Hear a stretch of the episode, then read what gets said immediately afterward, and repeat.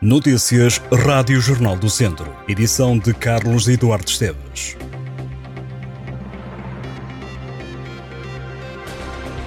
Cerca de 50 trabalhadores da Santa Casa da Misericórdia de Viseu concentraram-se esta sexta-feira de manhã à frente da sede da instituição, pedem o pagamento das diuturnidades, ou seja, prestações de natureza retributiva a que o trabalhador pode ter direito com fundamento na antiguidade exigir o cumprimento do contrato coletivo de trabalho.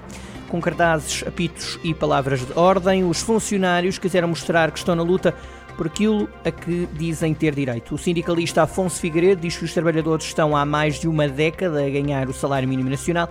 Durante cerca de duas horas, os trabalhadores mantiveram-se frente à sede da Santa Casa da Misericórdia, aprovaram uma moção que foi entregue à responsável dos recursos humanos da instituição. O protesto deslocou-se depois para a Câmara Municipal, lugar onde trabalha o provedor da instituição.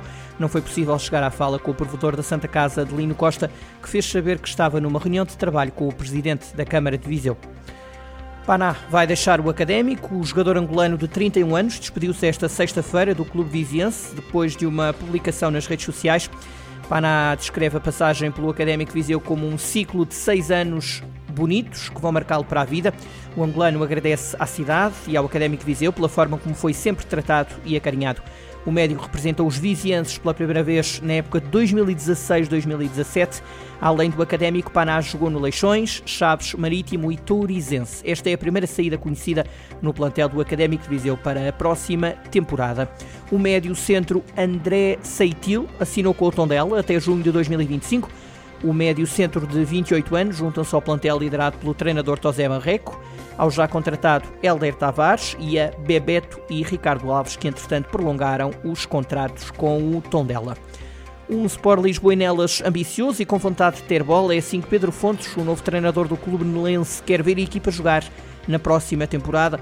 Ao Jornal do Centro, o técnico assume gostar de ver as suas equipas terem bola nos pés como jogador, Pedro Fontes alinhou em clubes como Desportivo Lagares, Torizense, Académica B, Pampilhosa, Oliveira do Hospital e Nogueirense. Será em nelas que Pedro Fontes terá a segunda experiência enquanto treinador principal de uma equipa. Sobre a divisão de honra passar este ano a campeonato corrido, ou seja, sem séries, o novo treinador do Nelas defende que um campeonato corrido é mais justo. A divisão de honra terá a primeira jornada a 17 de setembro, a última será jogada a 12 de maio. Regressa o modelo de campeonato corrido, todas as equipas jogam contra todas. No total, 18 clubes vão lutar pelo título de campeão distrital e consequente subida ao Campeonato de Portugal. No handball, o Académico defronta este sábado às 6 da tarde a equipa do Benfica. O jogo da jornada 26 da Primeira Divisão vai ser o último dos encarnados nesta temporada. Já do lado do Académico, a esperança é de que este não vá ser o derradeiro encontro da época, em que os vizinhos querem ainda garantir uma vaga no play-off de despromoção e evitar dessa forma a descida direta. O treinador do Académico de Viseu, Rafael Ribeiro, confia que a sua equipa pode mesmo chegar a um dos objetivos da época, ou seja, não descer diretamente à segunda divisão de handball. Se chegar ao play-off, o Académico já sabe que vai jogar na próxima semana o destino na primeira divisão. Por agora, dará jogo na luz este sábado, às 6 da tarde. O movimento Os Mesmos de Sempre a Pagar vai manifestar-se este sábado em Viseu. O grupo de cidadãos justifica o protesto pelo agravamento das condições de vida de muitos viziantes devido ao aumento generalizado dos preços e consequente perda do poder de compra. A concentração seguida da ruada começa às 11 da manhã na Rua Mendonça e termina na Rua Formosa, junto ao Mercado 2 de Maio. Pelo meio, os manifestantes atravessam as ruas Alexandre Herculano e combatentes da Grande Guerra. A manifestação acontece no âmbito de uma jornada nacional de protesto e luta contra o aumento do custo de vida que vai decorrer em várias cidades do país. A Diocese de Viseu vai organizar um arraial para os jovens que vão passar pela região antes da Jornada Mundial da Juventude. A festa Tuga vai ter lugar no Conselho de Sato no dia 28 de julho, na semana que antecede o maior encontro da Igreja Católica. Em declarações à agência Eclésia, o responsável do comitê organizador Diocesano Viseu para as Jornadas Mundiais da Juventude, Fernando Chapeiro, disse que o arraial português pretende sobretudo acolher os peregrinos internacionais que vêm ao território, mas também as famílias de acolhimento que vão receber os jovens. De 26 a 31 de julho realizam-se os dias da Diocese de Viseu, que prometem várias atividades. Estão envolvidas as 28 paróquias da Diocese de Viseu.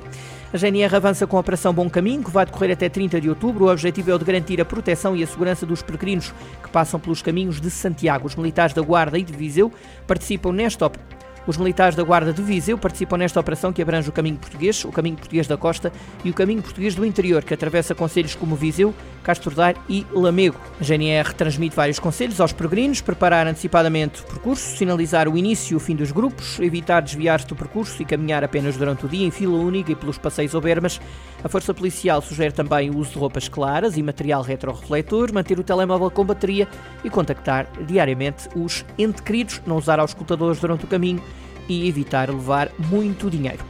Em Lamego, o Parque Biológico da Serra das Meadas organiza na próxima semana a Semana do Ambiente, assinala-se os 21 anos de atividade do Parque Biológico e também o Dia Mundial do Meio Ambiente, comemorado a 5 de junho.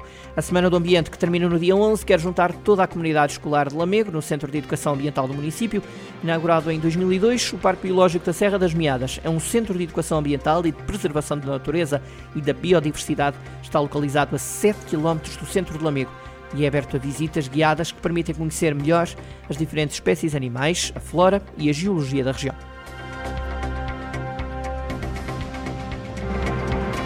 Estas e outras notícias em jornaldocentro.pt